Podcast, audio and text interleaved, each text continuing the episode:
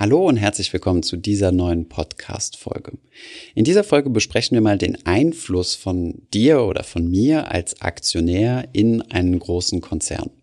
Denn gerade beim ESG-Investing, also beim nachhaltigen und ethisch korrekten Investieren, verzichtet man ja bewusst darauf, gewisse Unternehmen nicht zu kaufen, beziehungsweise in gewisse Unternehmen nicht zu investieren.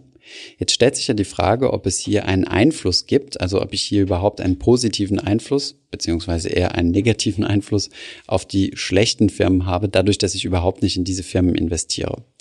Und deswegen beschäftigen wir uns in dieser Folge mal damit, ob es überhaupt einen Einfluss auf das Unternehmen gibt, wenn ich gewisse Aktien kaufe oder eben nicht kaufe. Und wenn ja, wie groß dieser Einfluss ist. Viel Spaß bei dieser Folge.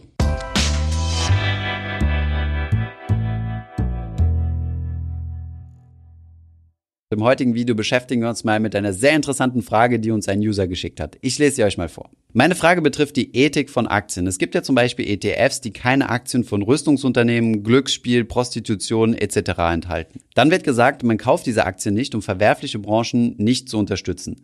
Aber inwiefern unterstütze ich denn ein Unternehmen, wenn ich seine Aktien kaufe? In der Regel kaufe ich die Aktien ja nicht vom Unternehmen selbst, sondern von anderen Marktteilnehmern. Und somit hat das Unternehmen gar nichts davon, dass ich meine Aktien kaufe und brauche kein schlechtes Gewissen zu haben. Vielen Dank, Selim, für deine Frage. Super interessanter Punkt, der auch schon mehrfach zum Beispiel in diversen Streams erwähnt wurde. Deswegen gehen wir in diesem Video mal ein bisschen detaillierter auf das Ganze ein. Um das Ganze zu verstehen, müssen wir uns zunächst einmal das Konzept der Erstplatzierung und des späteren Sekundärmarktes anschauen. Die Erstplatzierung ist, wenn das erste Mal Aktien von einem Unternehmen herausgegeben werden oder neue Aktien kreiert werden, die dann ausgegeben werden.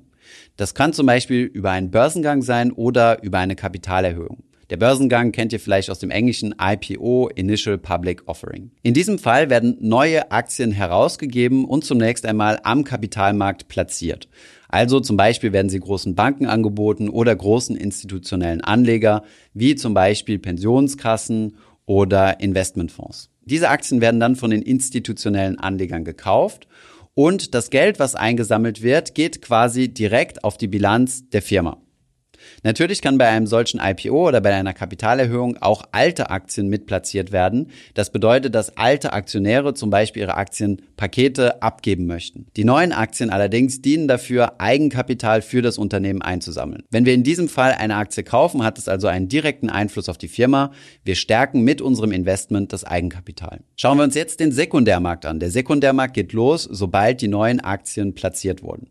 Und der Sekundärmarkt kennen wir vielleicht besser als die Börse. Wenn wir eine Aktie nämlich an der Börse kaufen, kaufen wir diese nicht direkt vom Unternehmen ab. Also jetzt mal angenommen, wir kaufen eine Apple-Aktie, ist nicht Apple das Unternehmen, was uns eine Aktie gibt, sondern wir kaufen diese Apple-Aktie einfach von einem anderen Aktionär ab, der diese Aktie gerade verkaufen möchte. Das Ganze heißt Sekundärmarkt, weil es der zweite Markt ist, also nachdem die Aktien das erste Mal platziert wurden, gehen sie auf den Sekundärmarkt und werden dort zwischen den einzelnen Marktteilnehmern gehandelt. Und hier war die Anmerkung von Selim gewesen, naja, die Aktie ändert ja einfach nur den Besitzer. Das bedeutet, von einem Aktionär wird sie zum anderen Aktionär übertragen. Das ändert aber nichts am Unternehmen. Und das ist vollständig richtig. Diese Transaktion hat keinen direkten Einfluss auf die Bilanz der entsprechenden Firma.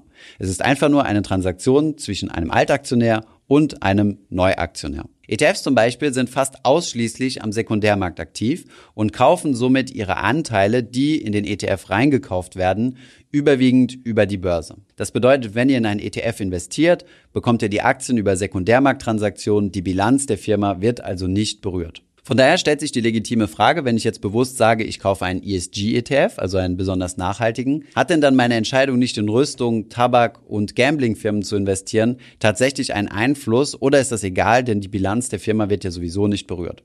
Dieser Gedankengang ist natürlich nur teilweise richtig, denn es gibt natürlich eine Verbindung zwischen dem Aktienkurs eines Unternehmens und dem Unternehmen selbst. Von daher profitieren Unternehmen natürlich davon, wenn sie besonders hohe Aktienkurse haben, denn ein Aktienkurs drückt ja im Endeffekt nur den Wert eines Unternehmens aus. Wenn wir den Aktienkurs mit der Anzahl der Aktien multiplizieren, kommen wir auf den aktuellen Unternehmenswert. Schauen wir uns also mal an, welche Faktoren es gibt, durch die ein Unternehmen von hohen Börsenkursen profitiert. Zunächst einmal hat ein hoher Börsenkurs natürlich einen sehr starken Signaling-Effekt. Das bedeutet, dass durch diesen hohen Börsenkurs natürlich eine Nachricht transportiert wird. So haben Unternehmen mit einem hohen Börsenkurs, also einem hohen Börsenwert, natürlich auch einen stärkeren Einfluss im gesellschaftlichen Kontext. Sie werden stärker wahrgenommen, stärker diskutiert und haben eventuell auch eine höhere politische und lobbyistische Macht. Das beste Beispiel sind zum Beispiel derzeit sehr hoch bewertete Unternehmen wie zum Beispiel Tesla und Apple, die sehr stark in der öffentlichen Wahrnehmung stehen und davon natürlich für ihre Marke stark profitieren. Darüber hinaus ist der Aktienkurs natürlich auch eine ganz wichtige Maßeinheit für das Management. Das Management dient im Endeffekt ja den Aktionären und die Aktionäre haben natürlich ein großes Interesse daran, dass die Aktienkurse möglichst steigen und hoch stehen. Aus diesem Grund orientiert sich das Management natürlich stark am Aktienkurs, um zu wissen, was der Markt denkt, ob entsprechende Entscheidungen oder Ergebnisse gut oder schlecht für das Unternehmen sind. Darüber hinaus macht es natürlich einen großen Unterschied in der Bonität. Das bedeutet, wenn ein Unternehmen sehr hoch bewertet ist, wird es für das Unternehmen deutlich einfacher sein, Geld einzusammeln, also sich zu finanzieren, als ein Unternehmen, was sehr niedrig bewertet ist. Außerdem ist es natürlich auch im Fusions- und Übernahmegeschäft interessant, einen hoch bewerteten Aktienkurs zu haben. Erstens mal ist man resistenter gegen feindliche Übernahmen. Das heißt, ich kann nicht einfach geschluckt werden von einem Konkurrenten. Und zweitens ist ein hoher Aktienkurs auch immer eine gute Währung. Wenn ihr euch mal anschaut, wie solche Transaktionen, wenn ein Unternehmen ein anderes kauft, in der Regel strukturiert werden, dann wird ein Kaufpreis in der Regel nur selten 100% Cash bezahlt, sondern sehr häufig auch mit Aktien.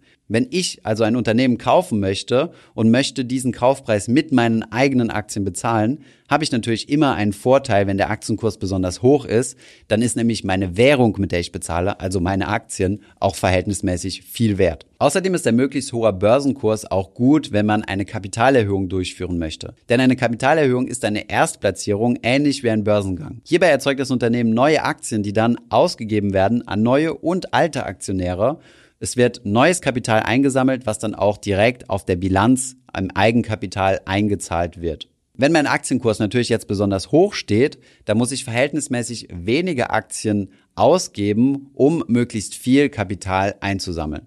Auch hier habe ich also einen Vorteil, wenn mein Unternehmen eher hoch als niedrig bewertet ist. Hat ein Unternehmen zum Beispiel ein sehr großes Projekt geplant, wie zum Beispiel Bayer das Projekt geplant hat, Monsanto zu übernehmen, wofür sehr, sehr viel liquide Mittel, also sehr, sehr viel Geld benötigt wird, dann kann ein Unternehmen eine solche Kapitalerhöhung durchführen und von seinen Aktionären nochmal mehr Geld einsammeln.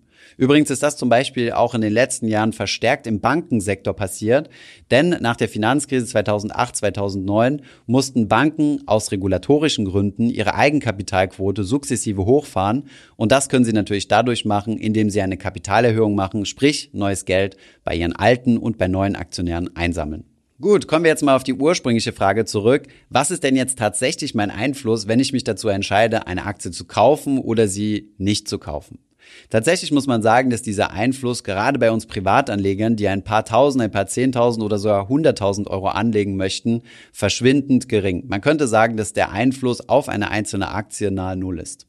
Gerade dann, wenn wir in ETFs investieren, wo ja nur ein kleiner Teil unseres Geldes in eine einzelne Aktie fließt. Mit dieser Aussage möchte ich aber jetzt auf keinen Fall diejenigen von euch entmutigen, die besonders nachhaltig oder nach ESG-Kriterien anlegen möchten. Denn im Endeffekt müsst ihr euch das vorstellen wie beim Klimaschutz. Tatsächlich auf den gesamten Planeten hochgerechnet wird es keinen Unterschied machen, ob du heute Morgen mit dem Auto zur Arbeit fährst oder ob du heute das Fahrrad nimmst. Jetzt einfach nur mal runtergerechnet, nur auf deine persönliche Situation.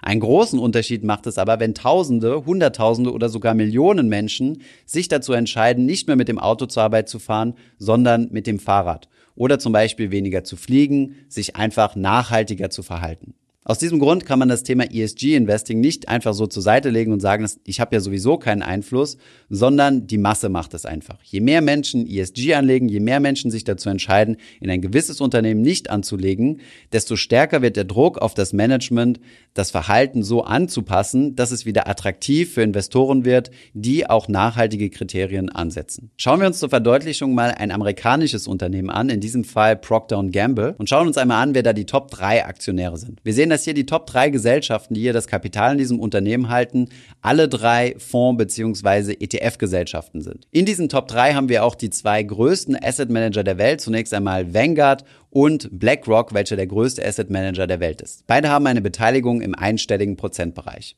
Jetzt könnte man natürlich sagen, naja, der Einfluss auf ein Unternehmen im einstelligen Prozentbereich ist verhältnismäßig gering.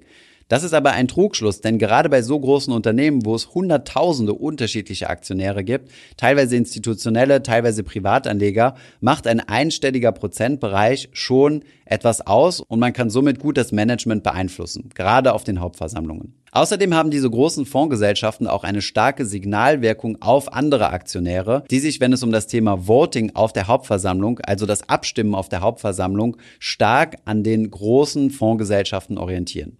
Diese großen Fondsgesellschaften wie zum Beispiel Vanguard oder BlackRock lassen sich wiederum von sogenannten Proxy-Advisern beraten. Das sind Unternehmen, die diese Fondsgesellschaften beraten, wie sie auf jeder einzelnen Hauptversammlung von ihren zigtausenden Unternehmen, in die sie investiert haben, idealerweise wählen sollen. Und wenn die Fondsgesellschaft besonders ESG, also nachhaltig und ethisch orientiert ist, kann sie dem Proxy Advisor sagen, dass sie ein Konzept, also ein Wahlkonzept ausarbeiten soll, was gerade diese Punkte stärkt. Wir sehen also, wir als einzelne Personen haben einen Einfluss, der eher so Richtung Null tendiert.